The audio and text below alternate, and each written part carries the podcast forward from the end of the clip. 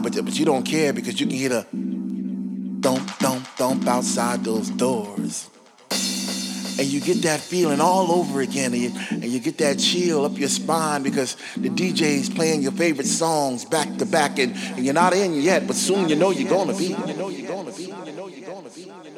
Oh, oh man, what's that feeling called? What's that feeling called when, when finally you're in and you're standing in the middle of the floor and you open your arms real wide to, to accept those vibes, all those positive vibes, and your family's there and, and all those people that, that are experiencing the same thing that you are experiencing at that, that moment in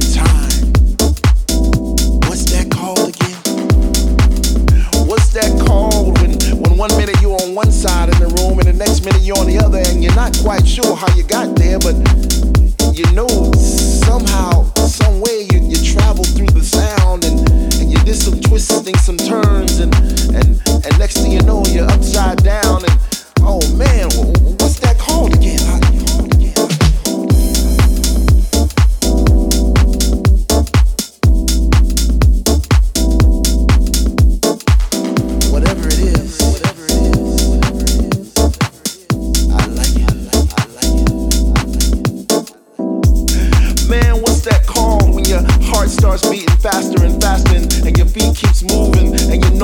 sit down but you can't because the DJ just started playing them Afro sounds, you know those Afro sounds with the bongos and congos and the shake, shake, shake. Some people call it a blessing. Some people call it a disease because it spreads around like a epidemic, you know, and it brings you to your knees. And there's no cure, there's no remedy, there's no pill you can pop to get rid of that rhythm, that thing that flows through your blood. And not gonna kill you, man. It'll only make you breathe a little harder and, and live a little longer.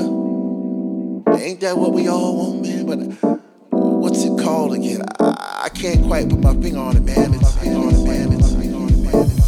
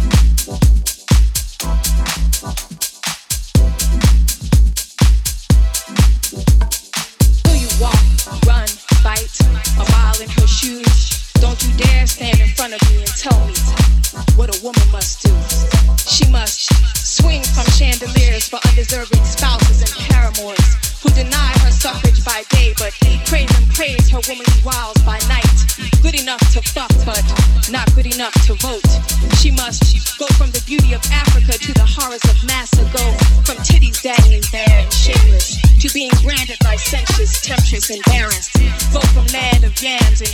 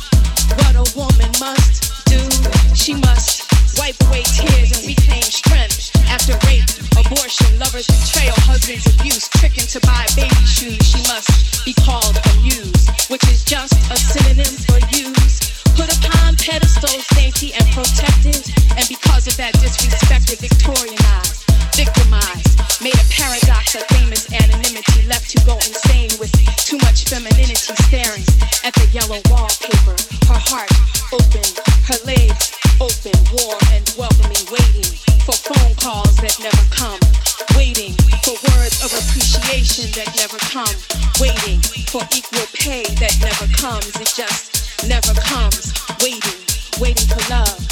Waiting for acknowledgement, not judgment, waiting. And when seeking or achieving any place of power, reduced to labels like concubine, cunt,